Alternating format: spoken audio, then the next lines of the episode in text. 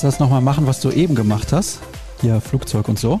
Die Kapitänsansage oder mein Ohrwurm, Ja. den ich seit Nein. dem Flughafen in Manchester im Ohr habe? Nee, nee, den Ohrwurm lassen wir mal. Okay, ja, ist besser für alle, das stimmt. Den Captain habe ich so irgendwie noch im Kopf gehabt. So. Meine sehr verehrten Passagiere, herzlich willkommen an Bord von Eurowings Flight 1457. Wir begrüßen Sie herzlich auf unserem Flug nach Manchester. Das Wetter vor Ort ist angenehm warm, 21 Grad, sonnig. Die Wolken und der Nebel des heutigen Morgens haben sich verzogen. Es sieht also nach einem guten Tag aus. War es denn ein guter Flug hin und zurück? Ja, tagsüber war es noch spitze. Ähm, wenn man den ganzen Tag in Manchester bewertet, dann war das natürlich aus sportlicher Sicht nicht das Optimum, was da am Ende auf dem Ergebnisbogen stand. Ja, hast du gerade grammatikalisch noch die Kurve bekommen, weil du so sprachlich gewandt bist, dass ich du bin da ein müde. richtiges Ich muss Wort immer, ich, muss, ich spreche jetzt vielleicht auch ein bisschen langsamer, als es die Menschen von mir gewöhnt sind. Ja, Ähm, das ist die Müdigkeit ah, ja der okay. letzten zwei Tage. Ja, gut, kann ich nachvollziehen. Wenn man so lange an der Bar hängt, Na, an der Bar nicht. Wir haben in der Tat bis ähm, halb zwei, zwei haben wir heute Nacht dann noch gearbeitet, noch was geschrieben und äh, bis wir erstmal da waren, wieder da waren aus dem Stadion und die letzten Geschichten dann wirklich äh, online sind oder vorbereitet sind, ähm, dann kannst du nicht sofort pennen, weil dir noch so tausend Sachen durch den Kopf gehen. Ja, dann schläfst du irgendwie halb drei und dann bist du irgendwie um neun Uhr schon wieder auf dem Weg zum Flughafen. Und ähm, alte Menschen wie mich, die macht das ja völlig fertig. Ich freue mich aber, dass du zwei schöne Tage hattest in Manchester. Warst du auch in diesem, in diesem Laden, wo man die alten Fußballtrikots kaufen kann? Ja, selbstverständlich. Äh, Ich habe auch für meine beiden Jungs äh, zwei super Trikots mitgebracht. Äh, Zwei Retro-Trikots. Eins von Real Madrid und eins von der irischen Nationalmannschaft. Keins von Borussia Dortmund.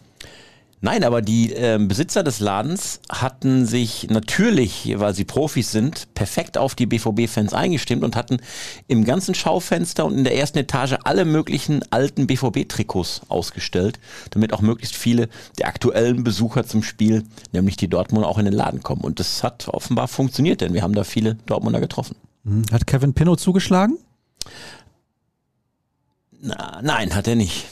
Schwach. Er hat alles durchgesucht Wäre und so, sehr gerne in diesem Laden gewesen. in seiner Größe war nichts Schönes dabei. Ja gut, wir sind ja mittlerweile Podcast, deswegen wissen die Leute, dass er jetzt nicht wohl beleibt ist, sondern eher etwas dünner. Ja, ist ein Brett. Er ist ein Brett. Der, ist ja so dünn, den kannst du mit drei Teelichtern röntgen. Da Maschine, ist sagst du? Nichts dran. Im Gegensatz zu mir, nichts dran. Mir ist ein bisschen langweilig, Klavi. Wieso? Ja, ich bin ja im Handball unterwegs und letzte Saison haben die Handballfrauen von Borussia Dortmund noch in der Champions League gespielt. Und die hat schon angefangen, obwohl die Handball-Bundesliga-Saison am gleichen Wochenende angefangen hat. Und dann spielen die Mannschaften, die Champions League spielen, immer mittwochs die Bundesligaspiele und am Wochenende Champions League. So, und letztes Jahr kann ich mich erinnern, da haben sie auch noch Supercup gespielt als Meister. Gab Supercup Ende August, dann gab es, ich glaube, zwei Heimspiele in der Champions League im September, zwei Heimspiele in der Liga, das waren fünf Spiele. Jetzt gibt's eins, beziehungsweise gab's eins. Jetzt haben die kein Heimspiel mehr bis zum 5. Oktober. Da werde ich ramdösig. ist ganz schlimm. Das heißt, du bist gar nicht so wirklich ausgelastet und der Podcast, den wir jetzt gerade aufzeichnen, der ist so komplett voller statscher Leidenschaft, weil das eines der Hauptleuchttürme ist, was du überhaupt in diesen Tagen so vor dir hast. Ich bin das nicht gewohnt. Langeweile. Ja, und da fühle ich mich ein bisschen leer. Also ich weiß gar nichts mit mir anzufangen. Ich habe jetzt, den Namen der App kann ich ja nennen, weil es kostenlos, Duolingo, angefangen gleich zwei Sprachen zu lernen. Ich fasse es nicht. Welche sind denn das? Spanisch und Niederländisch, weil ich glaube, die sind nicht so schwer. Da ich Italienisch spreche, sollte das mit dem Spanischen einigermaßen klappen, verstehe ich schon relativ viel.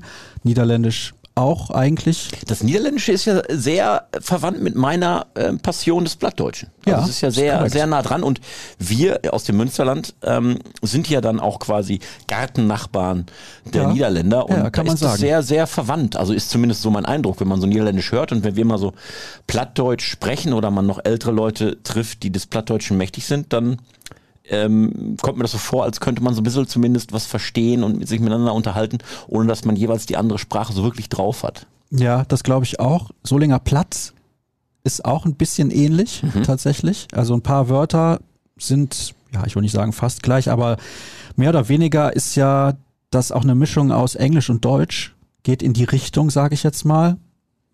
ja. Ja, ich habe ja ähm, in meiner glorreichen Universitätszeit Germanistik studiert und da war natürlich auch Althochdeutsch, Mittelhochdeutsch Oh, und vor allen Dingen okay. das Regionale natürlich. Also jeder, ähm, jede Region hat ja schon so einen eigenen ähm, regionalen deutschen Dialekt auch irgendwie mit reingebracht. Und das ist bei uns zum Beispiel im Münsterland schon ähm, in kleinste Regionen ähm, zu unterteilen. Also wenn du drei, vier Dörfer weiterkommst, haben die schon im Plattdeutschen andere Begriffe es ist nicht eine ganz andere Sprache, ein ganz anderes Platsch, aber es, es gibt viele Begriffe, die anders ausgesprochen oder anders ähm, heißen in dem jeweiligen, sage ich mal, regionalen, örtlichen Dialekt. Das ist manchmal ganz witzig. Also, ähm, aber viel ist ja so verwandt, auch, auch mit Plattdeutsch und Englisch. Also in meiner plattdeutschen Variante ist ja äh, de Deur die Tür, the Ja, door. Also okay. ähm, und das ist alles äh, erschließbar, wenn man die, die, die plattdeutsche Sprache so ein bisschen drauf hat. Macht mir immer viel Spaß. Ja, ich finde das auch sehr, sehr interessant. Also es gibt zum Beispiel in Südtirol eine Sprache, die heißt Ladinisch. Die setzt sich zusammen aus vier anderen Sprachen. Das ist einmal Deutsch natürlich, dann Italienisch, Französisch und Rätoromanisch. Und wenn du da stehst, denkst du, du würdest was verstehen, in Wahrheit verstehst du aber nichts. Das finde ich sehr, sehr interessant und spannend. Dort in den Ämtern wird das tatsächlich noch als Amtssprache auch genutzt. Oh, Es wird okay. auch in den Grundschulen unterrichtet. Auch das finde ich sehr, sehr interessant. Also ich mag diese Tradition, was Sprache angeht. Finde ich hochspannend und ja gut. Ich habe mal, als ich, Also- äh, als Jens Lehmann äh, den BVB und die Bundesliga verließ und nach London zum FC Arsenal wechselte, da habe ich ihn da mal ein halbes Jahr später besucht, um eine Geschichte mit ihm zu machen. Bin ich rübergeflogen und dann ähm, dachte ich mit meinem Englisch, habe ich drauf, kein Thema, stehe ich an einem Bahnhof in No London problem. stehe ich an einem Bahnhof äh, in London und ähm, frage da einen ähm, Bediensteten dieses Bahnhofs, ähm, ich müsste ähm, zum Trainingsgelände des FC Arsenal, äh, ob er mir dann helfen könnte. Ja, wo, wo genau müsste ich denn hin? Ich sage, ja, ich müsste zur ähm, Bahnstation ähm, St. Albans fahren. Er so, nee, die gibt's nicht. Ich sag doch, also der FC Arsenal hat mir geschrieben, ne, nimmst du den Zug äh, und dann fährst du bis zur Station St. Albans und dann ist das nicht weit. Ja, so gibt's nicht. Nein, ich sag, kann nicht sein. Und habe ich mit dem hin und her, zwei, drei Minuten, dann habe ich ihm den Zettel gezeigt, den ich vom FC Arsenal damals bekommen habe, oder den Ausdruck der Mail. Und dann sagt er, ah, you mean St. Albans. ja, Ja, es wird der Engländer nimmt genau an der ja. Stelle. Ja. Und so kannst du natürlich mit anderen Sprachen, aber mit dem Plattdeutschen auch gehen, dass du denkst, ey, Plattdeutsch habe ich drauf. Und dann kommst du irgendwie in so ein Dorf fünf Kilometer weiter und die verstehen dich nicht. Ja, ja, ja, das ist tatsächlich sehr interessant. Wir haben ja in Deutschland relativ viel flaches Land. In Italien, kann ich dir übrigens sagen, da hast du ja viele Berge, gerade im zentralen Bereich des Landes, so Toskana, dann runter Richtung Neapel und sowas.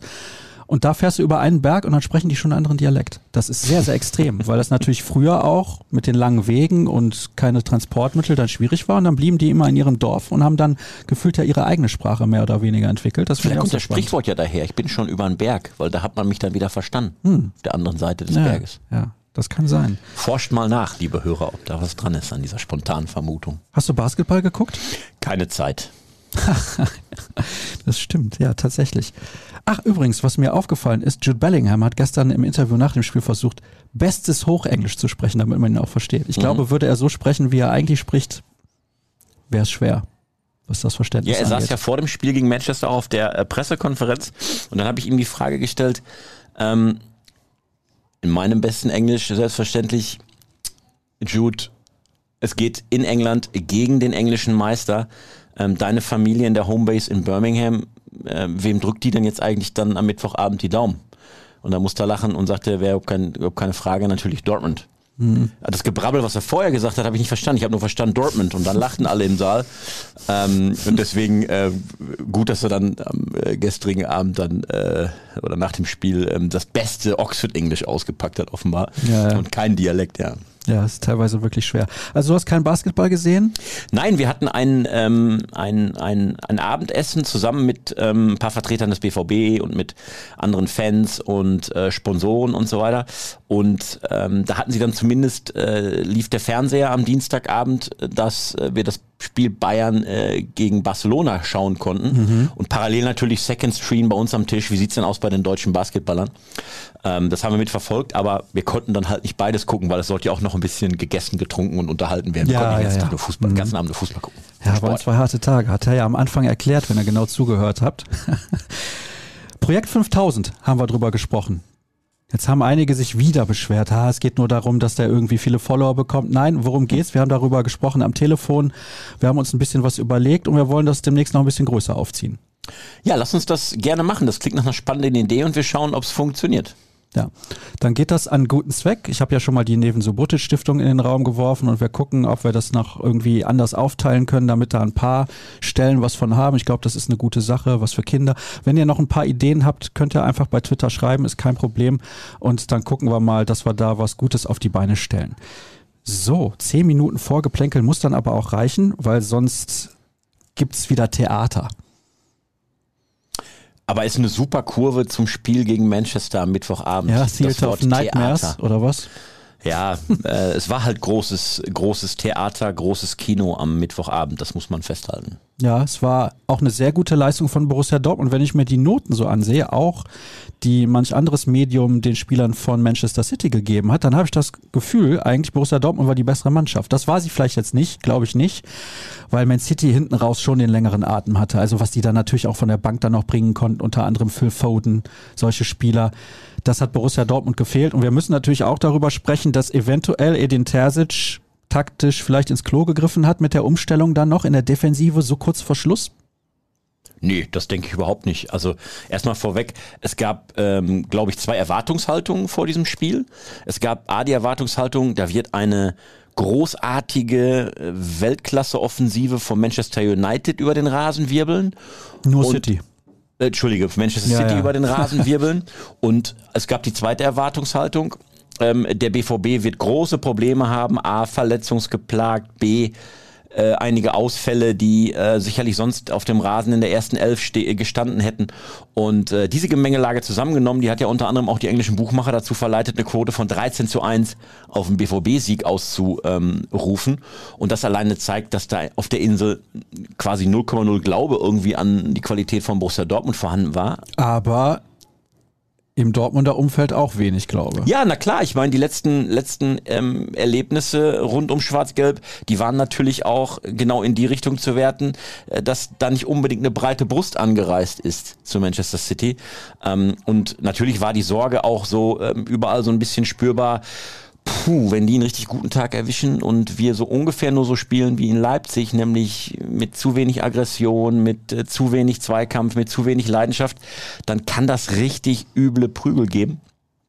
Das ist aber nicht passiert. Eigentlich ist genau das Gegenteil passiert und der BVB war wirklich ganz nah dran, ähm, eine richtige Überraschung zu landen in Manchester und äh, man hat es auch im Stadion gemerkt. Also die ähm, Fans, die ein hellblaues Trikot getragen haben, ähm, die sind in Scheidung gegangen mit der Erwartungshaltung, hier nach einer halben Stunde steht es 2-3-0 und dann machen wir hier äh, Chick-Chack für die Galerie.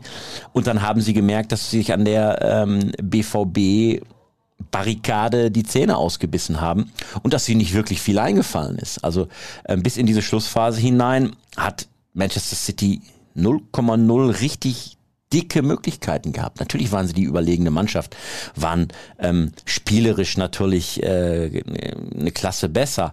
Aber der BVB mit den Mitteln, die er zur Verfügung hatte, das exzellent über lange Zeit gelöst. Und es war eben keine Laufkundschaft. Also eine Mannschaft wie Manchester City, die musste auch eben erstmal bremsen. Und es war wirklich in dieser Stimmung im Stadion auch greifbar. Vorm Anpfiff, Lockerheit, Euphorie und yeah, neues Champions League Fest. Und wer kommt da schon?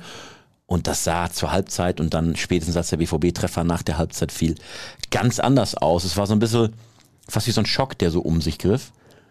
Aber natürlich, dann kannst du als City-Trainer Pep Guardiola drei Weltklasse-Spieler einfach mal einwechseln, die frisch von der Bank kommen, ohnehin ja Manchester City komplett ausgeruht, weil durch den, den Tod der Queen ja alle Spiele an dem vorangegangenen Wochenende abgesagt wurden, also alle auch noch top ausgeruht und die bringst du dann, damit die in der letzten halben Stunde noch richtig Dampf machen können. Und das kannst du dann auf BVB-Seite nicht. Alles, was du bringen kannst, sind Spieler, die zwar richtig gut sind auch, aber alle im Grunde angeschlagen, äh, auch noch im Kader standen. Also ein Malen, Adeyemi, auch ein Schlotterbeck, die alle irgendwie nicht wirklich topfit waren in dem Moment.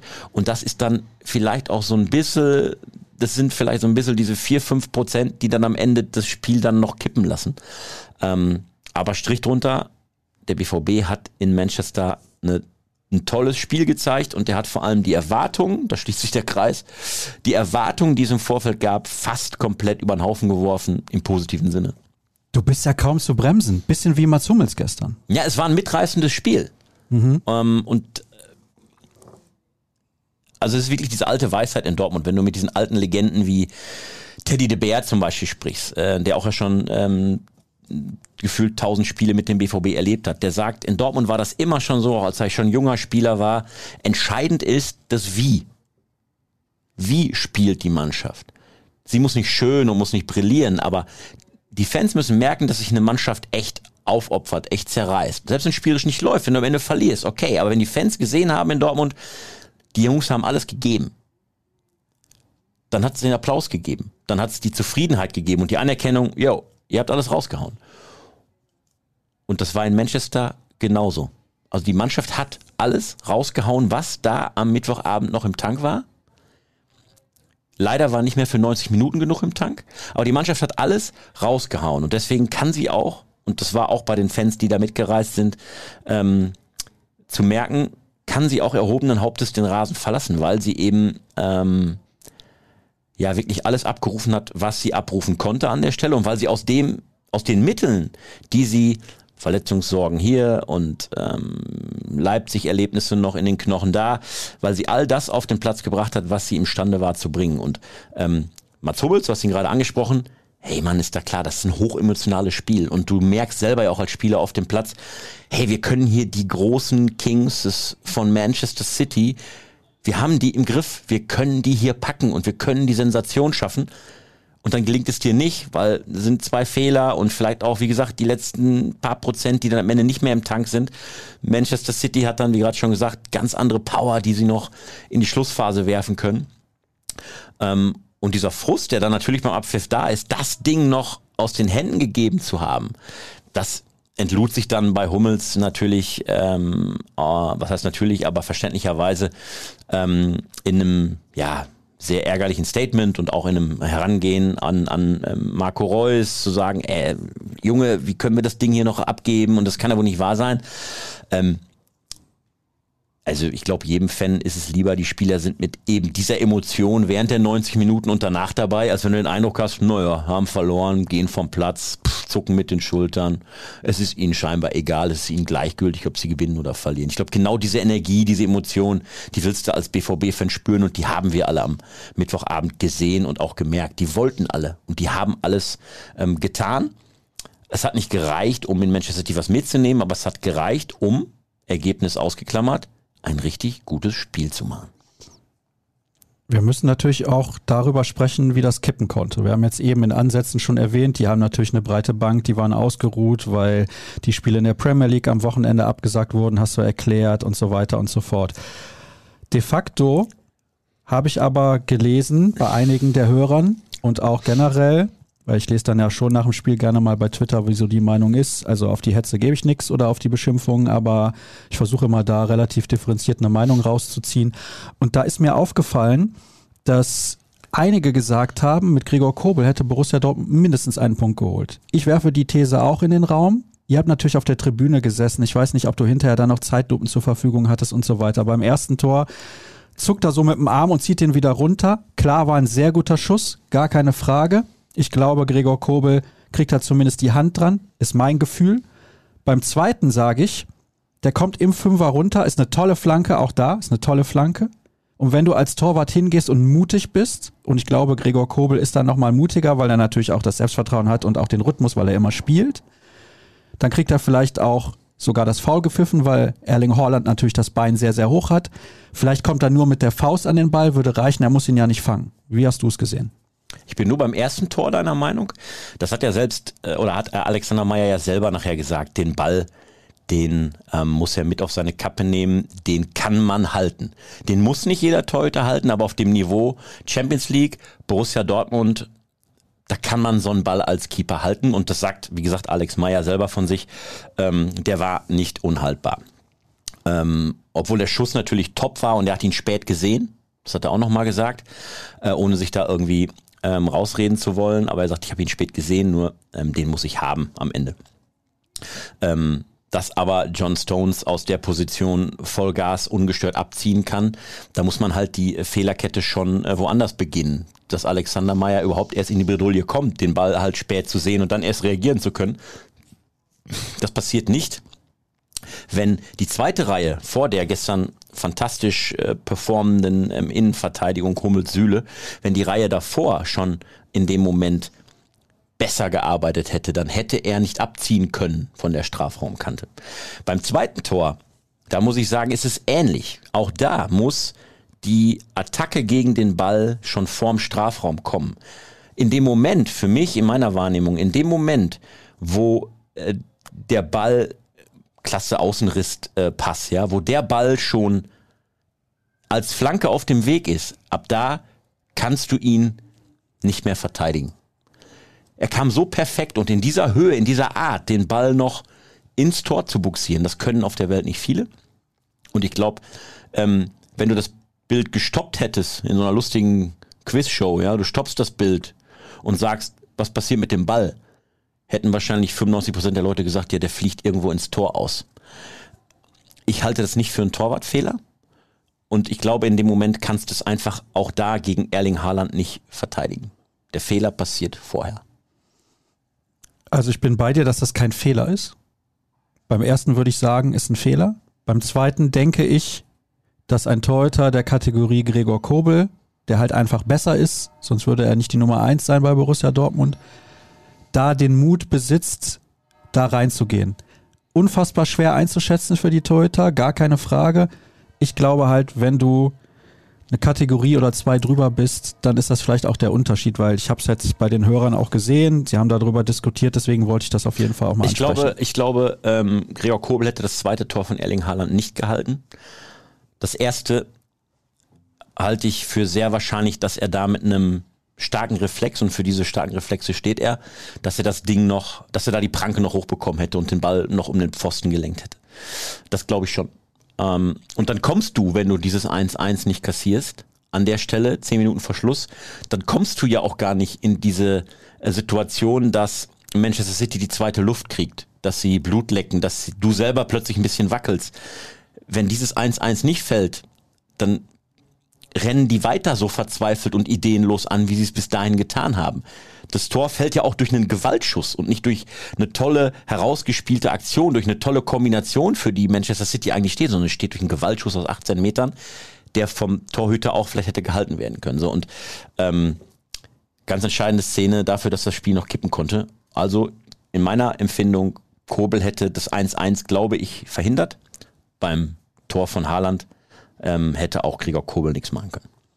Und du bleibst dabei, dass du sagst, dritter Innenverteidiger, der sich natürlich auf dem Spielfeld anders bewegt und orientiert, hat nichts damit zu tun, dass sie noch die zwei Gegentore kassiert haben, weil in der eigentlichen Aufteilung, also ich glaube, wenn er noch einen defensiven Mittelfeldspieler zur Verfügung gehabt hätte, dann hätte er vielleicht anders gewechselt, hätte er gegebenenfalls dann, ja, andere personelle Wechsel halt vorgenommen und dementsprechend wäre die Aufteilung bei diesem Schuss von Stones eine andere gewesen, dann wäre es gar nicht dazu gekommen.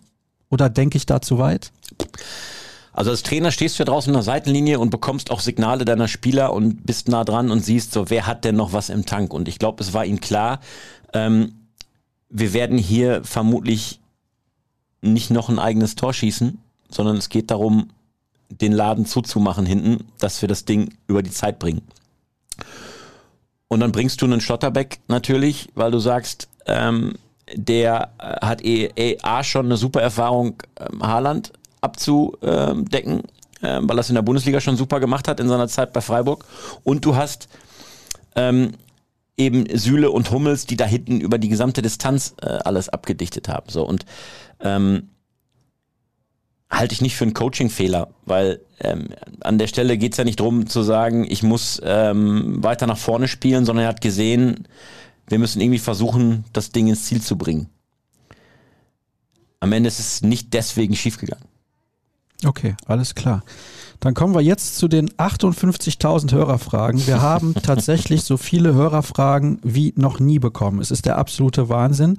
Da möchte ich mich an der Stelle auch nochmal für bedanken. Ich habe das letzte Woche und die Woche davor schon gesagt, das ist nicht selbstverständlich, das nimmt Ausmaße an, das ist wirklich phänomenal. Hat gut. deine ganze Familie diesmal mitgemacht, oder? Ja, die ist zu klein dafür, aber mhm. ich habe halt viele Leute, die ich irgendwie per PayPal oder so bezahle, damit das nicht so auffällt. Ah, ja. ja, ja genau. Aha. Das erklärt es natürlich. Hier interessant, keine Frage, nur ein Statement, Hummels muss zur WM. Gute Nacht. Interessant deswegen, weil heute der Kader für die nächsten Spiele bekannt gegeben wurde und Mats Hummels ist nicht dabei. Mats Hummels ist nicht dabei, aber wenn man sich mal vorstellt, wie der BVB da gestern in dieser Konstellation Süle, Hummels und dann hast du ja auch noch einen Schlotterbeck, alle drei vom BVB, wie die da gestern Manchester City, und da reden wir über höchstes europäisches Fußballniveau, ähm, richtig gut im Griff hatten, dann ist es vielleicht gar nicht so abwägig, dass Hansi Flick nochmal mit Blick auf den Winter ins Grübeln kommen könnte, wenn sich vielleicht noch ein anderer Defensivspieler verletzen sollte, wie zum Beispiel Antonio Rüdiger. Was wir nicht mehr hoffen und wollen, auf keinen Fall, falsch verstehen. Aber ich glaube, wenn es zu so einer Geschichte käme, dass da plötzlich ein Kaderplatz frei wäre, dann würde sich Hansi Flick, der ja auch in Manchester im Stadion war und sich das äh, angeguckt hat am äh, gestrigen Abend, schnell auf den Gedanken kommen können, dass es womöglich mit Hummels und Süle oder Süle und Schlotterbeck und dann Hummels und Schlotterbeck, wie auch immer, mit dieser BVB-Kombo da hinten bei einer WM gut funktionieren würde, weil sie da noch eingespielt wären. Also so für abwegig halte ich das dann nicht. Hummels hat gestern neben Süle richtig gute Eigenwerbung betrieben. Ja, allerdings. Also das wird für Edin Terzic in den nächsten Wochen gar nicht so einfach, sich da mhm. richtig zu entscheiden. Mal gucken. Kommt ja auch ein bisschen darauf an, wer der Gegner ist. Hallo, ihr Banausen vom weltbesten RN-Podcast. RN-Podcast. Ja, Mensch, ich muss noch mal richtig lesen. Zum BVB. Ja, gut. So viele haben wir nicht. Warum schafft es Borussia seit vielen Jahren nicht, vernünftige Eckbälle zu spielen? Wisst ihr, ob sie da regelmäßig mal was trainieren? Gibt es dafür einen Experten im Staff? Andere Teams haben sogar spezielle Trainer für Einwürfe. Ja, das ist richtig. Da haben wir letzte Woche auch drüber gesprochen. Es gab einige, die sich jetzt gefragt haben, was ist mit den Eckbällen los? Und wenn wir uns das Spiel gestern angesehen haben, dann wissen wir ganz genau, da war einiges los mit den Eckbällen, aber nichts im positiven Sinne. Ja, ähm, ich wundere mich ja selber auch, muss ich sagen, immer, wenn man weiß, dass die Profis, und das ist der BVB ja keine Ausnahme, dass die Profis jeden Tag eben trainieren und dass ähm, jedem Profi und jedem Cheftrainer im Profifußball auch bewusst ist, wie wertvoll Standards, gute Standards sind. Varianten von Freistößen, Varianten von Ecken und ähm, dass es manchmal der einfachste Weg ist, Tore zu schießen oder der Weg ist, wenn es spielerisch nicht läuft, dann eben zu einem Torerfolg zu kommen.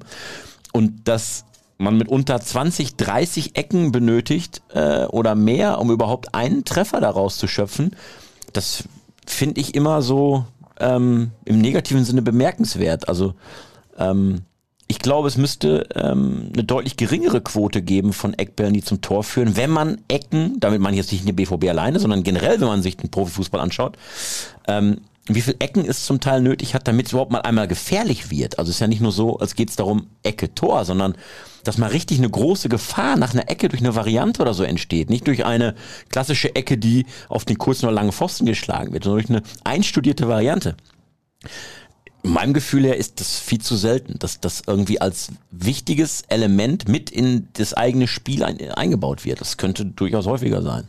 Das ist bei anderen Vereinen übrigens nicht groß anders. Generell werden sehr wenige Tore direkt nach Eckbällen erzielt. Deswegen ist das ja auch damals bei Guardiola in Barcelona so gewesen, alle Ecken wurden kurz ausgetragen. Gibt es einen Grund für? Also das liegt halt daran, dass einfach die Erfolgsquote relativ niedrig ist. Ja, wenn du eine Ecke kurz ausführst, dann wird aus der Ecke plötzlich eine andere Situation, nämlich eine Flanke. Und wenn du, wenn du eine Flanke ähm, ähm, anders in dein, deinem Spiel integriert hast, dann ist die Erfolgswahrscheinlichkeit natürlich höher. Aber nochmal, ich wundere mich, dass ähm, 20, 30, 40 Ecken ähm, reinfliegen und es wird nicht mal gefährlich. Und das, das kapiere ich einfach nicht. Also ähm, vielleicht in anderen Berufen wäre das so, wenn einer, äh, vielleicht ist es auch schwer zu vergleichen, weil halt ne, noch das beim, bei einem Tritt eines Balls nicht so berechenbar ist wie in einem anderen Beruf, aber wenn mir einer 30 Mal sagt, ähm, du musst, wenn du ein Video aufnimmst, äh, das Licht äh, hinter der Kamera anmachen, damit du gut ausgeleuchtet bist, dann habe ich das beim sechsten Mal drauf.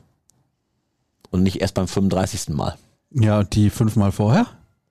Ja, das liegt ja an meiner Doofheit, dass ich das nicht beim dritten Mal hinkriege. Aber beim fünften ja, Mal verstehe. muss ich es dann vielleicht kapiert haben. Also mir ist diese Quote, Zahl der Ecken, Gefahr damit heraufbeschwören, ist mir, ähm, äh, die Quote ist mir viel zu schlecht. Wobei man auch dazu erwähnen sollte, es ist ja nichts einfacher als Standardsituationen zu verteidigen. Warum? Weil halt nichts aus der Bewegung kommt. Der Ball liegt und es ist nichts in der Bewegung, außer ein paar Spieler im Strafraum, die ein bisschen hin und her laufen. Aber du hast nicht die normale Bewegung auf dem Spielfeld. Das macht es für die Abwehr natürlich deutlich einfacher. Ja, aber nochmal, wenn es ähm, um die klassischen Dinge geht, ähm, okay, aber es gibt ja auch, an anderer Stelle hat man es ja hier und da schon gesehen, coole Varianten, eine Abwehr dann Absolut. mit einer Variante einer Ecke oder eines Freistoßes so auseinanderzuziehen, dass es eben was Ungewöhnliches ist. Nur wenn du schon weißt, naja, da läuft Profi XY zur Eckfahne und jetzt kannst du dir ein Bier holen gehen, weil da passiert eh nichts, das ist dann schon übel. Meunier die Ecken schießen lassen? so, nächste Frage. Ich sehe trotz der ganzen Neuzugänge keine substanzielle Verbesserung im Kader und auch in dem Auftreten zu oft Rückfälle in alte Zeiten der Mentalitätsdebatte. Das City-Spiel sollte nicht blenden. Wir sind zu oft auf Leipzig-Spielniveau. Ich sehe das übrigens anders, was die Verbesserung im Kader angeht. Man muss aber auch festhalten, dass keiner der Neuzugänge bislang alle Spiele absolviert hat, beziehungsweise alle über 90 Minuten. Schlotterbeck wurde jetzt auch erst eingewechselt, hatte dann im ersten Spiel direkt die Schulter ausgekugelt. Süle hat am Anfang nicht gespielt, Adiemi fehlt seit Wochen, Aller müssen wir nicht drüber reden. Modest kam erst nachverpflichtet nach Dortmund. Özcan hat auch die ersten Spiele nicht gespielt und ich finde, seitdem er mit dabei ist, hat sich deutlich was getan, auch was die Mentalitätsgeschichte angeht. Gut hat in Leipzig jetzt nicht so funktioniert, aber generell eigentlich schon. Und da finde ich, ist die Kritik ein bisschen zu harsch ich möchte nichts weichspülen, aber man holt neue Leute und keiner davon spielt jedes Spiel. Also da muss man auch mal die Kirche ein bisschen im Dorf lassen. Also für mich ist in der Tat auch das Verletzungspech, was den BVB leider auch in dieser Saison bislang wieder begleitet. Im Vorjahr war es ja auf im negativen Sinne Rekordniveau. Kein anderer Bundesliga-Ligist hatte so viele Ausfalltage an verletzten Profis zu beklagen wie Borussia Dortmund. Und leider geht es in dieser Saison ja bislang so weiter und ausgerechnet trifft es häufig Neuzugänge. Und wenn ähm, wenn wir die Neuzugänge bewerten möchten, dann müssen wir leider noch damit warten, denn wie du es gerade gesagt hast, im Grunde alle Neuzugänge waren schon über einen längeren Zeitraum, seitdem sie beim BVB sind, verletzt. Sali Özcan hat ja ähm, im Grunde die Vorbereitung gar nicht mitgemacht. Haller wissen wir um das Drama mit seiner Krebserkrankung. Adeyemi ähm, konnte gestern nur eingewechselt werden, weil er eben auch aus einer langwierigen Verletzung jetzt kommt und auf keinen Fall ähm, schon über 90 Minuten richtig Power gehen kann.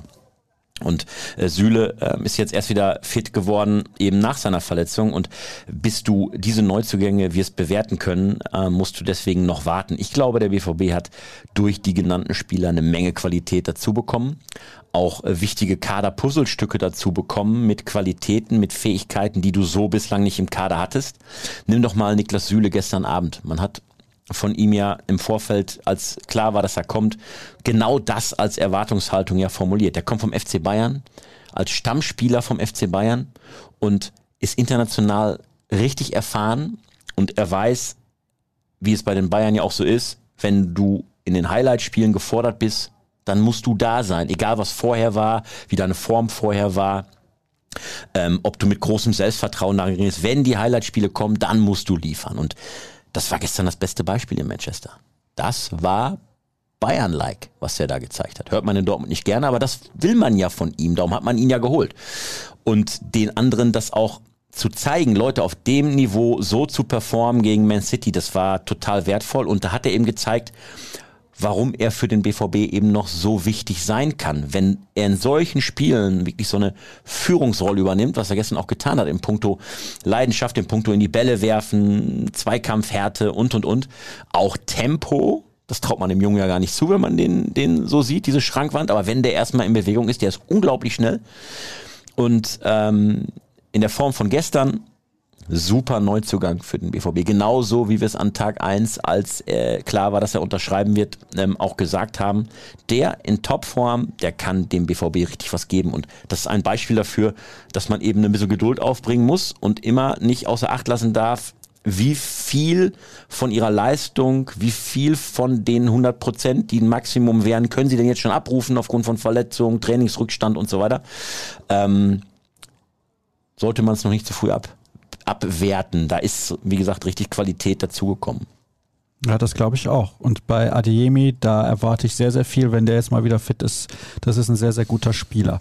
Großartiges Spiel, wenn man im Kopf behält, dass es gegen die klar weltbeste Mannschaft mit dem Hot Take weltbesten Spieler ging. Könntet ihr eure Meinung zu folgenden zwei Thesen kundtun? Die erste haben wir eben schon diskutiert mit Alex Meyer beim 1 zu 1. Und Edin Terzic hat zum dritten Mal in Folge Guardiola ausgecoacht. Er ist das größte Trainertalent weltweit. Hm, ich kenne nicht so viele Trainertalente weltweit, deswegen bin ich da mal vorsichtig, was die Bewertung angeht. Aber ich äh, finde auch, dass Edin Terzic gestern in Manchester einen verdammt guten Matchplan hatte und der auch zu großen Teilen aufgegangen ist. Dazu kommt dann noch, dass er eine Mannschaft mit sich auf der Reise hatte, die drei Tage zuvor in Leipzig richtig auf die Mütze bekommen hat. Das heißt, es galt sie nicht nur perfekt auf das Spiel gegen Manchester einzustellen, mit völlig anderen, ähm, ähm, eine, eine Mannschaft Manchesters mit völlig anderen Qualitäten als zuvor Leipzig, also sie ganz neu einzustellen auf das Spiel, mit einem ganz bestimmten Plan und dann auch noch sie aufzurichten nach diesem Leverkusen-Desaster und eben dieses Selbstvertrauen, diese, diesen, diesen Glauben in die eigene Stärke dann auch wieder herauszukitzeln. Beides hat er wirklich binnen kürzester Zeit geschafft. Und das hätte in der Tat so nicht jeder geschafft, da bin ich mir sicher. Aber ob er jetzt das größte junge Trainertalent weltweit ist, das weiß ich nicht. Aber das ist auch egal, weil jetzt an der Stelle, wo er ist, in Dortmund, wenn er da so weitermacht, dann ist er an der richtigen Stelle. Es wird ja immer beanstandet, dass zu wenig Flanken auf Modest gespielt werden, weil er seine Stärken im Kopfballspiel hat. Frage, hat er auch irgendeine andere Stärke? Nur irgendeine? Ja, Modest hat eine absolute Abschlussstärke. Wenn er in die, in die Strafraumszene kommt ähm, und da natürlich davon abhängig ist, dass er den, den Ball auch eben perfekt serviert bekommt, dann ist der Torricher, den er schon an anderer Stelle häufig bewiesen hat, eine seiner großen Stärken. Anthony Modest gestern mehrfach als Verteidiger kurz vom eigenen Strafraum aktiv. Also auch er hat verinnerlicht und gestern auch gezeigt in Manchester, dass es eben nicht ausreicht, wenn man als Stürmer aufs Feld geschickt wird, im Strafraum darauf zu warten, dass man angespielt wird, sondern er hat mit verteidigt, sollte eigentlich selbstverständlich sein, aber es war so auffällig, dass er mit bis zum eigenen Strafraum zurück und da Bälle erobert, geackert hat. Ähm, da muss man sagen, er hat offenbar verstanden, ähm, worauf es dann auch in so einer Partie ankommt, wo klar war, ich werde hier vielleicht nicht viele Chancen kriegen, irgendwie ein eigenes Tor zu machen, aber ich kann an anderer Stelle auch helfen. Hier wird auch gefragt, warum kann in dieser Mannschaft niemand vernünftig flanken? aber das Thema hatten wir eben schon ein bisschen bei den Eckbällen.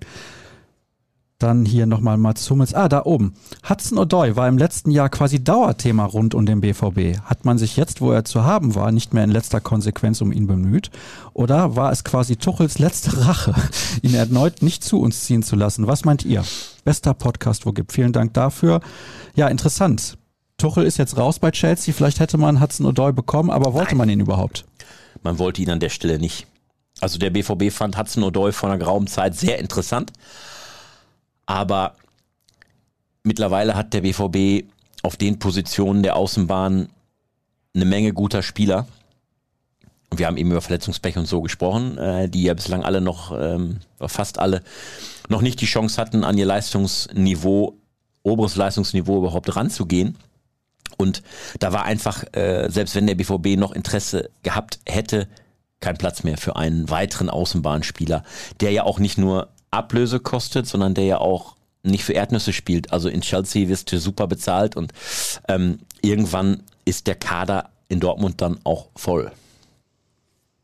Und auch nicht bezahlbar. Aber gut, Meunier ist hier nochmal Thema und die Flanken. Und dann diskutieren die Hörer untereinander. Alex Meyer ist nochmal Thema.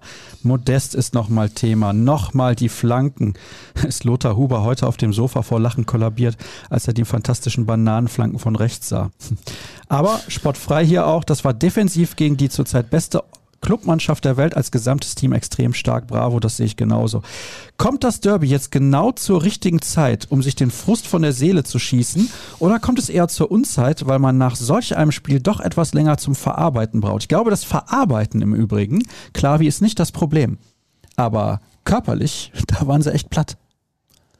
Ja, total. Und das war ja auch einer der Gründe, wie eben schon mal gesagt, warum dann eben in den letzten zehn Minuten ähm, das Ding noch kippen konnte weil sie in den 80 Minuten vorher wirklich alles rausgehauen haben, was ging und weil Manchester City ähm, neue Kräfte, frische Leute bringen konnte, auf Weltklasseniveau reingeworfen hat, die dann ähm, entscheidend auch mit zur Wende beigetragen haben.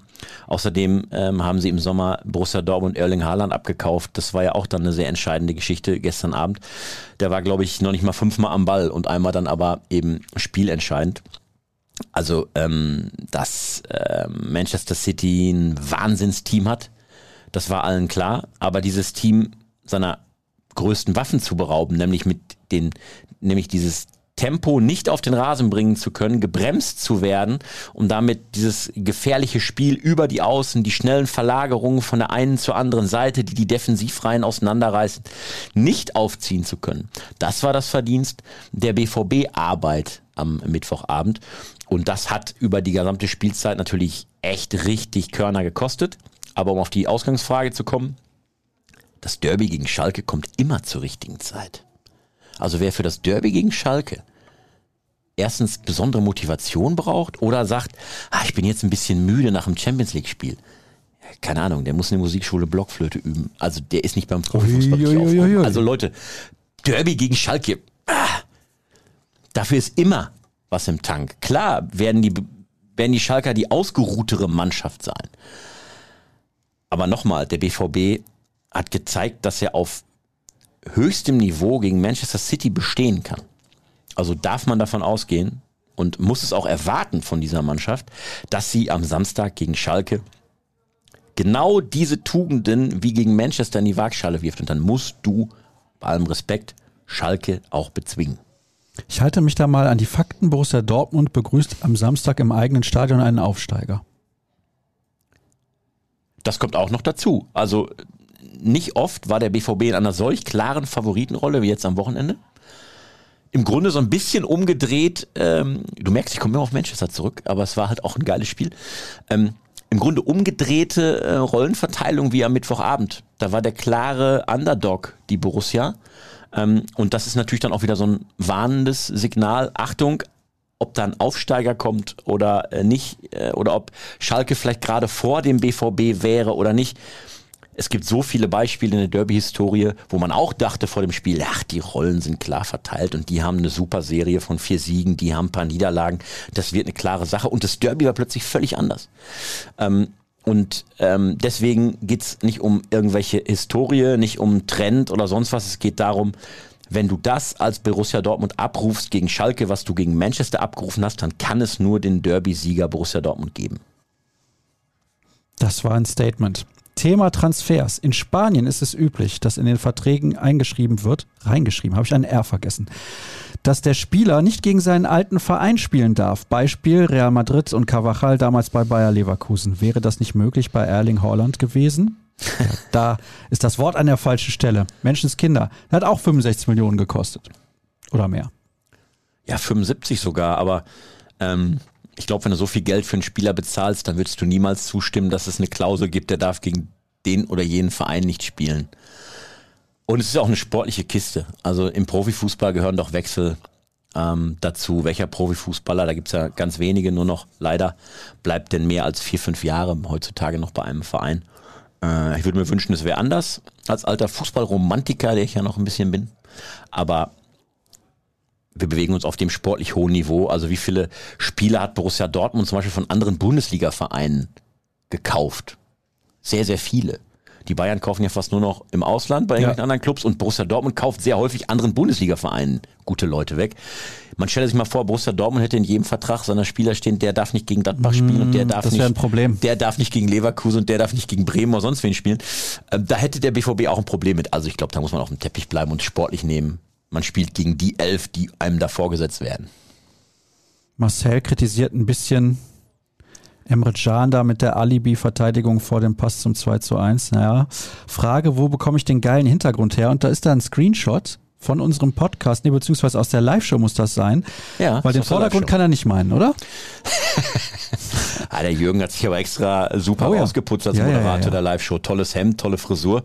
Und ähm, der Hintergrund ähm, ist der, den wir in der Tat selber haben von unseren Grafikern bauen lassen, als Hintergrund für unsere Live-Show, nämlich so ein bisschen BVB-Logo und so ein bisschen äh, die Silhouette des Signal Iduna Parks. Ultras würden sagen, des Westfalenstadions. Und mir gefällt der auch sehr gut.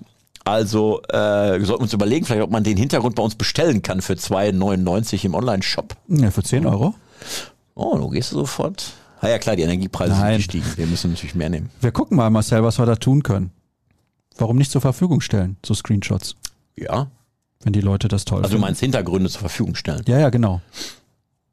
Ja, wenn, wenn wir das Rohnachrichten-Logo drin lassen können, ebenso, und er damit für uns kostenlos Werbung macht, da wäre ich fast dabei, gedanklich. So, zwei Fragen zu Emre. Erstens, was hast, äh, was, Ja, warte, da sind wir bei Plattdeutsch Um wieder. Ausgang der Sendung. was hat Edin ihm in den Tee getan und hat er jetzt den Mittelfeldlibero erfunden? Ja, coole Formulierung, Mittelfeld-Libero. Hätte ich in der Geschichte schon mal drauf kommen können. Also, ich habe eben von einem Matchplan gesprochen und der Matchplan gegen Manchester City hat in Emre Can auf genau der Position gut funktioniert, weil er so, wie eben schon gesagt, die Kombinationswelle von Manchester schon kurz vorm Strafraum brechen konnte. Aber das kannst du so, diese Formation, die da gestern Abend so stark gespielt hat, die kannst du eben nicht auf jeden Gegner transportieren. Da musst du wieder ganz genau neu schauen, ähm, wo liegen die Stärken des jeweiligen Gegners, um zu sagen, funktioniert diese Formation, die Manchester funktioniert auch gegen andere. Das bezweifle ich. Ähm, aber Chan hat an der Stelle gestern ähm, zu großen Teilen zumindest gezeigt, ähm, warum man ihn dann auch ähm, geholt hat, nämlich eben auch für solche Duelle und für solche Situationen, wo es darum ging, dem Gegner ähm, auf eine gewisse Art und Weise auch weh zu tun. Thema Fahrrad. Kann dein Arbeitgeber dir nicht Fahrradleasing anbieten? Mir? Nein, mir, mein Rad wurde doch geklaut. Hast du das nicht mitbekommen? Nee. Ja. Ich merke, du hörst den Podcast nie, ja? Immer nur, wenn du dabei bist. Ist natürlich enttäuschend. Na, ich, ich gebe zu, dass ich die Folge, in der es um dein Fahrrad ging, nicht gehört Hm, habe. Habe ich jetzt ja in fünf Folgen schon drüber gesprochen. Ehrlich? Nein. Ich bin aber nicht fest angestellt. Jetzt könnten die Leute ja denken, ich Deswegen würde einnicken bei dem Podcast. geht aber das nicht so. geht ja nicht, weil er so spannend ist. Nein, und außerdem war es im Vorgeplänkel. Ach, dann kann es daran liegen, Ja, weil ich die ersten zehn Minuten hast, ja, immer wegspule. ist Da. Laberei. Mach komm, BVB jetzt. Udo, danke für den Tipp. Ich bin dran an der Nummer. So, Robert fragt, da der Frust doch noch da ist, etwas anderes. Wann findet der beste Podcast wieder vor dem besten Publikum statt? Und wenn ja, wo? Da ich erst seit 2020 dabei bin, kenne ich nur die Corona-konforme Version. Grüße aus Hörde. Robert aus Hörde könnte demnächst wieder dann hier bei uns unten in der Lounge dabei sein. Ja, ist zumindest unser Plan und unsere Hoffnung, dass wir jetzt, wo ähm, wir zumindest Status Quo ähm, eine gelockerte Veranstaltung wieder machen können und ähm, wir hoffentlich im Herbst nicht wieder alles zurückfahren müssen mit vielleicht neuen Corona-Bedingungen oder Wellen, ähm, ist das unser großes Ziel. Wieder hier im Lensing Carré in der Lounge oder vielleicht sogar mal ein bisschen größer, sogar oben im LCC in unserem in unserer Event-Etage wieder mal einen Podcast mit einem Promi vom BVB auch zu haben. Hörst du sogar ähm, oben im LCC? Publikum einladen können, bitte. Ja? Was? Also du willst mit dem Podcast oben da ins LCC? So eine große Nummer, der Podcast? Ja, wenn es darum geht, dass wir auch nach so einer langen Pause mal mehr Leuten die Chance geben Ja. wollen, dabei zu sein Na im. Publikum, dann kann man doch auch mal sich mit 60, 70 Leuten da hinsetzen und ähm, eine besondere Folge machen. Aber wie gesagt, ähm, die, die Idee, der Plan von uns allen ist das. Mhm. Das ist unser Ziel. Wie du sagst, mhm, du bist doch Teil des Plans.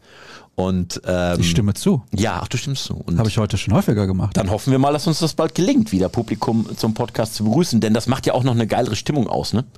Also Ja. wenn, wenn man wenn man quatscht und man merkt, na, das, das zündet im Publikum oder es gibt einen Raunen oder es gibt so Unterwäsche wird auf die Bühne geworfen, sowas.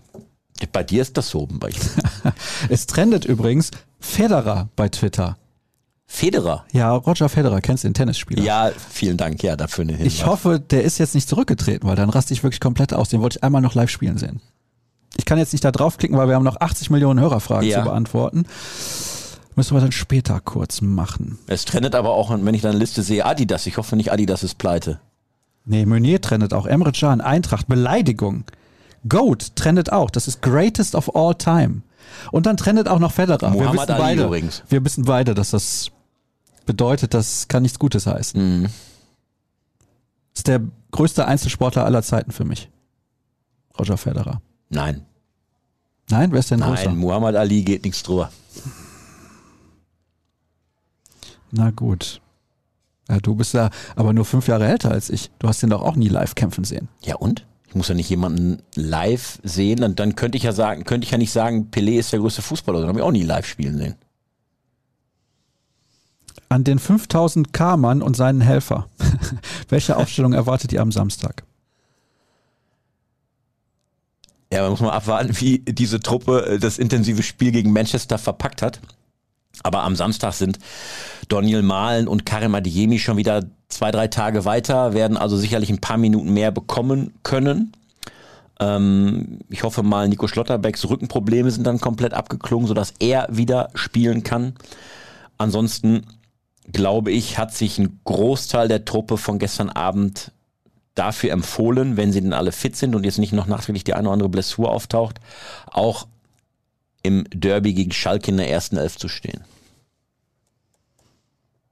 Mahlzeit Saschas. Ich finde ja, Erling hätte sich das 2 zu 1 echt verkneifen können. Oder hatte man Angst, in der Gruppenphase auszuscheiden? Hätte man nur irgendwie gespielt. Ja, und dann auch noch mit dem Kung-Fu-Tritt. Er war schon richtig scharf darauf, uns einen einzuschenken. Hat nicht gejubelt, das ist ja mal der Klassiker. Dann jubelt er nicht aus Respekt. Ja, gut.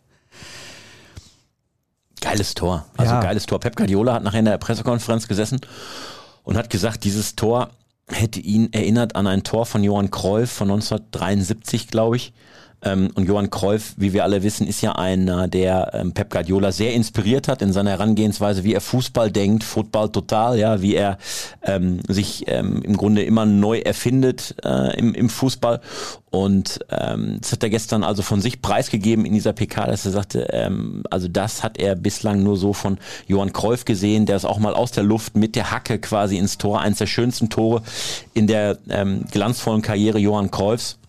Und ich glaube, Stand jetzt darf man auch sagen, das Tor gestern, Klammer auf, leider, Klammer zu, aus BVB-Sicht, war auch eins der schönsten Tore aus äh, der bisherigen Haaland-Karriere. Hast schon ein geiles Spieler gesehen gestern. Ja, ohne Witz, wenn ich jetzt neutraler Zuschauer gewesen wäre, hätte ich gesagt, das war jeden Cent des Eintrittsgeldes wert. Und ähm, es war taktisch hochspannend, ähm, es war intensiv, es war ähm, spannend, weil es eben wirklich hin und her ging und der BVB hat ja fast sogar noch einen Ausgleich gemacht, eine Minute vor Schluss. Ähm, und ähm, es war einfach äh, rundum geiler Fußballabend. Sehr interessante Frage. Sowas hatten wir ganz lange nicht mehr. Der BVB hatte mal viele starke Brasilianer im Kader. Kann man das Scouting in Südamerika nicht ausbauen und vielleicht DD als Integrationshilfe einstellen, um nochmal spielstarke Brasilianer beim BVB zu sehen und mit der Hilfe von DD auch zu halten? Ja, so ein bisschen hat sich ja der BVB vom südamerikanischen Markt gedanklich verabschiedet. Also nicht, dass sie da alles außer Acht lassen, aber man hat die Erfahrung gemacht in Dortmund, dass man mit ähm, Spielern aus der Nähe, die schon ähm, in Europa akklimatisiert sind, die, ähm, das zeigen ja auch die jüngsten Verpflichtungen, ähm, auch keine Sprachbarriere haben, ähm, sich mit der Integration hier und der, ähm, dem Einfinden in die Mannschaft, in die Truppe deutlich leichter tun, ähm, als es Südamerikaner tun. Ähm, DD ist äh, ein ein absoluter Ausnahmefall, der auch von seinem Typus her hier sich so schnell eingefunden hat und ähm, letztlich ja auch mehr Zeit mittlerweile in Deutschland verbringt als in Brasilien selbst jetzt noch nach der aktiven Karriere. Und ähm, grundsätzlich ist es aber ein cooler Gedanke zu sagen, jemanden von DD, der eine solch besondere Bindung zum BVB hat und sich in Brasilien sicherlich ähm, relativ schnell auch so eine Art Scouting-Netzwerk, ähm, Informanten-Netzwerk schaffen könnte, ähm, mit der Thematik ähm, Talente-Speer auszustatten. Spannende Kiste, klar. Wir müssen ein bisschen auf die Tube drücken, weil es gibt ja gleich noch zwei Aufzeichnungen. Von Das stimmt. daher müssen wir uns etwas Können wir aber schon mal ein bisschen vorausschauen, wenn wir jetzt gerade einen kleinen Werbeblock einfügen. Nächste Woche Mittwoch der große Talk mit Edin Terzic. Bei uns live zu sehen, zu hören, ab 19.09 Uhr nächsten Mittwoch. 19.09 Uhr der schwarz-gelbe Talk mit BVB-Chefcoach Edin Terzic. Mindestens 90 Minuten, das lohnt sich garantiert da reinzugucken. Komm ich. Mach das. Ja. Ich komme ja hier immer ins Gebäude, deswegen kann man einfach mich nicht aufhalten sozusagen. Nee, das wollen wir ja auch gar nicht. Ja. Du bist ja ein so großartiger Katalysator, der das auch nach Ja, draußen trägt, was wir hier alles machen. Wir können doch nicht auf dich verzichten. Klar. Vielen Dank. Vier Chancen und nur ein Tor. Ist das nun Pech oder fehlende Klasse? Ich denke letzteres, schreibt Egon. Ja, fehlende Klasse. Also ich weiß nicht, was der eine oder andere Fan vom Borussia Dortmund gestern erwartet hat. Also natürlich musst du dann, wenn du eine Chance gegen Manchester City hast, musst du sie auch nutzen. Aber aus vier Torchancen ein Tor gegen Man City zu machen, ist jetzt keine katastrophale Quote. Ähm, und noch einmal, du hast gegen eine der weltbesten Mannschaften gestern Abend gespielt. Und es war, glaube ich, allen bewusst, dass man die nicht wird vom Rasen schießen. Also ähm, nochmal, der BVB hat da gestern echt eine starke Leistung geboten und ähm, nicht das perfekte Spiel hingelegt. Dann wäre er nämlich als Sieger vom Platz gegangen und hätte ähm, effizienter vor dem gegnerischen Kasten agiert, aber er hat eine richtig, eine richtig gute Leistung abgerufen. So, Twitter geholt, um mitreden zu können. Solche Leute mag ich, das freut mich sehr. Herzlich willkommen. John, These, wenn man die vorhandenen Spieler ihren Fähigkeiten nach optimal einsetzt, kann das auch was werden. Siehe Union Berlin. Guerrero war gestern im Mittelfeld schon gut aufgehoben und dann geht's auch direkt besser. Mehr Flanken für Toni, dann macht er seinen Schnitt. Ciao. Guerrero ist auf jeden Fall jemand, der aufgrund seiner Fähigkeiten zum Fütterer für einen ähm, zu fütternden Stürmer wie Anthony Modesto auf jeden Fall taugt. Also, dass Guerrero deutlich größere Stärken in der Offensive als in der Defensive auf der linken Seite hat, das ist nicht neu, das ist kein Geheimnis. Und wenn es ähm, in der Kaderbesetzung bei Borussia Dortmund möglich wäre, Guerrero häufiger im offensiveren Bereich einzusetzen, dann wäre das eine echte Waffe. Das hat er ja auch in einigen Spielen schon gezeigt, in denen er defensiv dann eben nicht so gebunden war und sich offensiv ganz anders einschalten konnte, ob per Dribbling oder eben per Flanke oder selbst den Torabschluss zu suchen. Ähm, ist auf jeden Fall einer der besten Kicker im Dortmunder Kader und ähm, manchmal auch vom Gefühl her da hinten links ein bisschen verschenkt. Ja. Oder Wenn man seine halt Offensiv, auch ja, wenn man seine aufgehoben, man Offensivqualitäten muss natürlich auch mal zurück. Wenn man seine Offensivqualitäten nimmt, ist er hinten links verschenkt, weil Das ähm, stimmt. äh, Du hast halt nur keinen in annähernder Qualität. Tom Rote kann vielleicht mal so einer werden, der da hinten links ähm, das genauso gut machen kann im Moment wie Guerrero. So, jetzt funktioniert mein Hotspot nicht mehr. Wir haben nämlich interne Internetprobleme. Das bedeutet folgendes. Hm. Ich kann die Sendung eventuell erst später hochladen. Müssen wir da Das wäre ja verkraftbar noch. Ja, das könnte man gerade noch so verkraften. Hallo, ihr Halunken.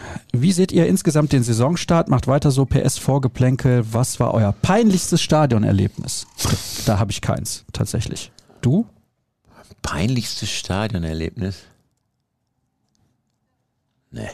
Ich denke aber nochmal drüber nach und komme da sonst in einer der nächsten Sendungen gern mal drauf zurück, wenn es mir dann nachts schweißgebadet, du merkst, zack, aufwachst, oh, damals im Stadion. Dann schreibe ich es mir auf. Ein Wort nur für den Saisonstart. Ich sage, den Erwartungen entsprechend. Also erwartbar ist das eine Wort dann. Vielen Dank. Die Bewertung des jetzigen, Ja. die Bewertung des Ja. Saisonstarts bis hierhin. Erwartbar. Und zwar exakt genauso erwartbar. In Leipzig verloren kann man erwarten. Davor vier von fünf Spielen gewonnen in der Bundesliga. Konnte man auch ungefähr so erwarten. Natürlich nicht in Bremen, beziehungsweise zu Hause gegen Bremen, so ist korrekt verlieren. Aber vier von fünf vorher gewinnen konnte man erwarten. Im Pokal weiterkommen, zu Hause Kopenhagen schlagen, bei City verlieren. Absolut erwartbar. Im Soll sind zwei Worte, ne? Im Soll ist okay, lasse ich gelten. Das sind zwei sehr kurze Worte. Dann passt Okay. das schon. Wow, haben wir noch viele Fragen, aber viel wiederholt sich. Bittere Niederlage, ein Punkt wäre verdient gewesen, aber Sevilla lässt zwei Punkte in Kopenhagen liegen, somit alles in der eigenen Hand. Total. Also äh, das macht ja das Erlebnis in Manchester noch ein bisschen erträglicher aus BVB-Sicht, dass du weißt, wenn du jetzt ähm, die Spiele gegen Sevilla, die beiden Duelle, die jetzt kommen, mit, sagen wir mal, vier Punkten beendest, dann bist du schon mit ganz guten Schritten unterwegs Richtung K.O.-Runde, weil du davon ausgehen darfst, dass Manchester City keine Federn lassen wird. Aber Pep Guardiola, nochmal zurückzukommen auf die Pressekonferenz, hat gesagt, der BVB hat uns heute gezeigt, dass wir bis zum Rückspiel in Dortmund noch richtig was lernen müssen. Weil dem ist klar, dass der BVB zu Hause, wenn er das abruft, was er gestern in Manchester abgerufen hat, wenn er das zu Hause nochmal schafft, dann wird es auch eng für Manchester City. Und ähm, wenn Pep Guardiola sowas sagt, dann zeigt das auch und unterstreicht, ähm, dass auch er, glaube ich, sogar ein bisschen überrascht davon war, wie stark Dortmund ihnen da gestern die Stirn geboten hat. Mhm, ja, ja, ja, das sehe ich genauso. Ich glaube, damit haben sie nicht gerechnet. So, was haben wir denn hier? Kein Frust, der BVB hat gut gespielt. Gegen Ende gingen dann die Kräfte aus, das ist richtig. Während die Konkurrenz aus Leverkusen auf Platz 17 steht und RB bekanntlich desolat startete, steht der BVB punktgleich mit Bayern da und trotzdem wird schnell gemeckert. Terzic mahnte zur Geduld, zentrale Spieler fehlen ständig und lange. Woher kommen die hohen Erwartungen? Jetzt haben wir eben schon über Erwartungen gesprochen, aber das wollte ich noch vorlesen, weil die Meinung finde ich sehr, sehr interessant und hier wird auch nochmal über eine bittere Niederlage gesprochen und so weiter und so fort. Mal schauen. Boah. Da hat doch eben einer geschrieben, dass er seit der ersten Stunde mit dabei ist. Das wollte ich eigentlich vorlesen, aber ich habe schon wieder weggescrollt. Seit der ersten Stunde unseres Podcasts ja, mit dabei ist. Ja, ja. Von Anfang an hört er. Dann muss der ja so alt sein wie du. Dass es noch einen zweiten Mensch gibt in Europa, der so alt ist wie du. Hier das wird wäre bei wirklich eine Mokoko anthropologische Sensation. gar nicht drauf ein, auf eine baldige Ausleihe plädiert. Oder für, Für wen? Für Bei Mokoko. Mokoko, ja. Ja, für Mokoko ist jetzt natürlich ein Zeitpunkt da, ähm, wo er sich entscheiden muss, wo die Karriere hinführt. Und ähm, er hat ja seinen Vertrag beim BVB noch immer nicht verlängert. Der läuft im nächsten Sommer aus. Und der schaut sich natürlich in diesen Tagen und Wochen genau an, ähm, wie ist seine Perspektive in Schwarz-Gelb. Und ihm ist ganz klar, er muss irgendwann ja jetzt auch spielen.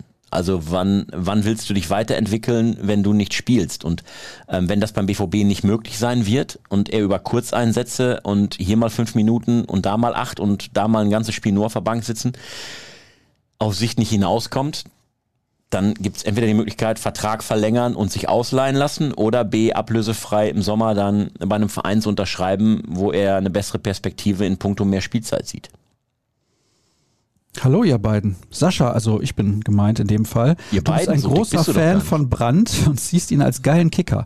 Müsste ein geiler Kicker aber nicht durchgängig gut spielen und nicht die vielen Tiefs wie gegen Leipzig haben, wo er beispielsweise nicht eine gute Ecke geschlagen hat. Ja, Lukas ist richtig. Aber du kannst ja vom Potenzial her einfach ein geiler Kicker sein. Und das, ist er. ist er definitiv. Das ist er leider, ähm, also in dieser Saison, muss ich sagen, hat der eine Schippe draufgelegt, was die Konstanz in den Leistungen angeht. Das ist dann deutlich besser schon, als es zuletzt oder in vorherigen Saisons mitunter der Fall war. Aber wenn man eben, und das ist ja so ein bisschen enttäuschend und bitter bei Jule Brandt, wenn du das Potenzial eben kennst, wenn du weißt, was der imstande ist, fußballerisch auf den Platz zu bringen und dann siehst, dass das viel zu selten hinbekommt, diese PS, die er hat, auf den Rasen zu kriegen, dann macht es es halt so, so bitter, weil du weißt, ah, was könnte der für eine zentrale Rolle beim BVB einnehmen, wenn der häufiger am oberen Limit spielen würde. So, jetzt pass auf. Anschließende Frage schreibt er, aber bei uns ist es fast die abschließende. Hm. Wie sieht es mit dem Ausblick? Nee, warte mal. Wie Ausblick sieht es mit dem schön. ne? Vertrauen in die Ausblick-Rubrik aus? Ah, okay. Er will gerne was zum nächsten Gegner hören und Tipps. Ja, Darauf wollte er ja eigentlich hinaus. Schalke haben wir eben schon drüber gesprochen, unser nächster Gegner. Ja, und danach gibt es ja nochmal ein Spiel direkt nächste Woche. Ja, jetzt ist mal Länderspielphase. Ah ja, stimmt. Und dann ist geht's erstmal. Länderspielphase. Ah, ich bin schon wieder. Ja, weil die Pause nervt mich jetzt auch. Was soll ich denn nächste Woche machen? Keine Ahnung. Strobis. Strickkurs bei der VHS oder was? Wenn du ja schon zwei Sprachen lernst, kannst du vielleicht auch niederländischen Strickkurs machen. Das, das, Hm. das, das soll so ein bisschen ähm, mentale Entspannung ist ein bringen. beetje. Was bedeutet das? Ich verstehe es ein bisschen. Ah. Also nicht stricken, sondern Auf. Plattdeutsch würde es jetzt heißen, ich verstehe den Biertken. Sehr ähnlich. Ja, sag ich ja. Ja. Du hast es aber auch drauf. Weiß Bescheid. So, jetzt funktioniert mein Hotspot wieder. Aber ein bisschen was kurz, Angst? ein bisschen was kurz zu den Blauen Ja. und zum Tipp natürlich. Mhm. Weil wir haben noch so viele Fragen. Es ist unmöglich, die alle einzubinden. Aber viel zu Flanken, Modest, Alex Meyer, Taktik, Manchester und so weiter. Von daher ist es, glaube ich, in Ordnung, wenn ich nicht alle vorlese. Wahnsinn. Ich möchte mich an der Stelle nochmal ausdrücklich dafür bedanken, das sage ich ganz oft, aber es ist nicht selbstverständlich. Es ist wieder eine Rekordanzahl an Hörerfragen. Wow. Spektakulär. Also ihr, müsstet das, ihr müsstet das jetzt sehen, ihr seht es ja nicht, aber ich sehe es. Er scrollt da durch ja, und das hört nicht glänzende auf. Augen. Äh, ich glaube, er macht Screenshots und schickt die Nein. irgendwie in WhatsApp-Gruppen. Guck mal, wie geil das ist. Nein, also, aber es sind sehr, Ich freue mich ja auch, wenn es so viele Hörerfragen gibt. Aber worüber reden wir jetzt nochmal? Über Königsblau? Ja, jetzt abschließend Königsblau. Du scrollst ja schon wieder.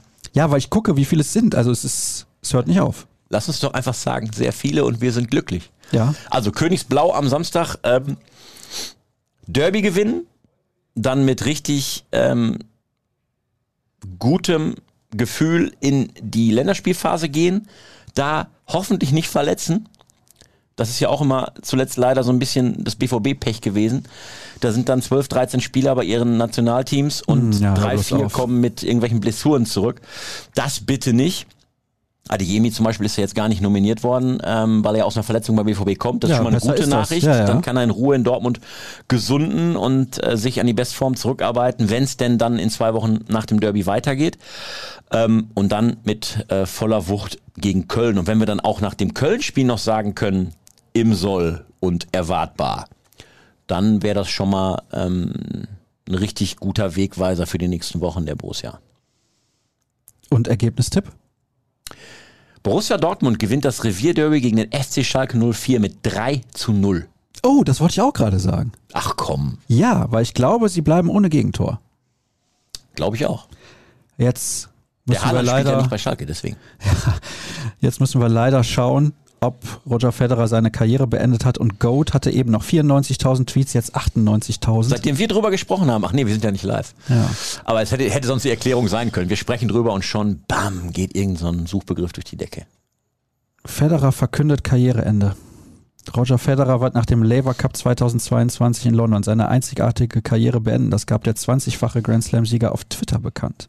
Dann musst du wohl nach London, wenn du ihn nochmal spielen sehen willst das trifft mich hart, ja. muss ich sagen. Für mich eine der absoluten Sportlegenden aller Zeiten. Ich wollte gerne nochmal so auch so ein, so ein Wettkampfmatch von ihm richtig sehen, aber. Also Roger Federer, mega, mega Sportler, weil ich eben Muhammad Ali so auf einen hohen Thron gehoben habe, war das einfach so meine, meine Sportikone. Ähm, aber Roger Federer gehört da absolut für mich auch in die Nähe, ist ein Riesensportler und ein Riesentyp. Also, wenn man sich mit Menschen unterhält, die mal so privat mit Roger Federer außerhalb von Tennisspielen oder so zu tun hatten, dann ist das auch ein sehr angenehmer, sehr entspannter, sehr bodenständiger Mensch. Äh, und das gefällt mir bei Sportpromis, bei Weltstars und solch einer ist er ja immer besonders, wenn sie denn dann auch menschlich feine Typen geblieben oder vielleicht auch geworden sind. Also für dich der größte Einzelsportler aller Zeiten Muhammad Ali, für mich Roger Federer, größter Mannschaftssportler aller Zeiten. Komm, hau Michael Jordan. Michael Jordan. Für mich Magic Johnson. Mhm. Gleiche Sportart.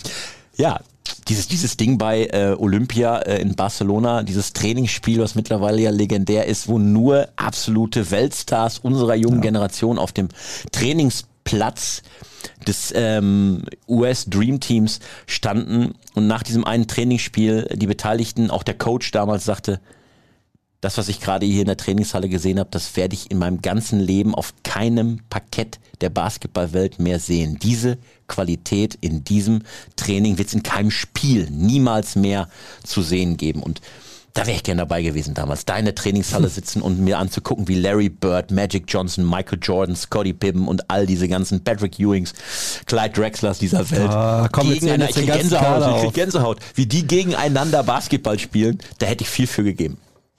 Kurze Quizfrage zum Abschluss. Wie ist der Trainer des Dream Teams? Coach K. Nein. Nicht? Nein, Chuck Daly.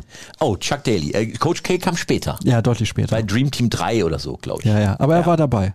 Ja. Jetzt nicht mehr der Coach von Duke.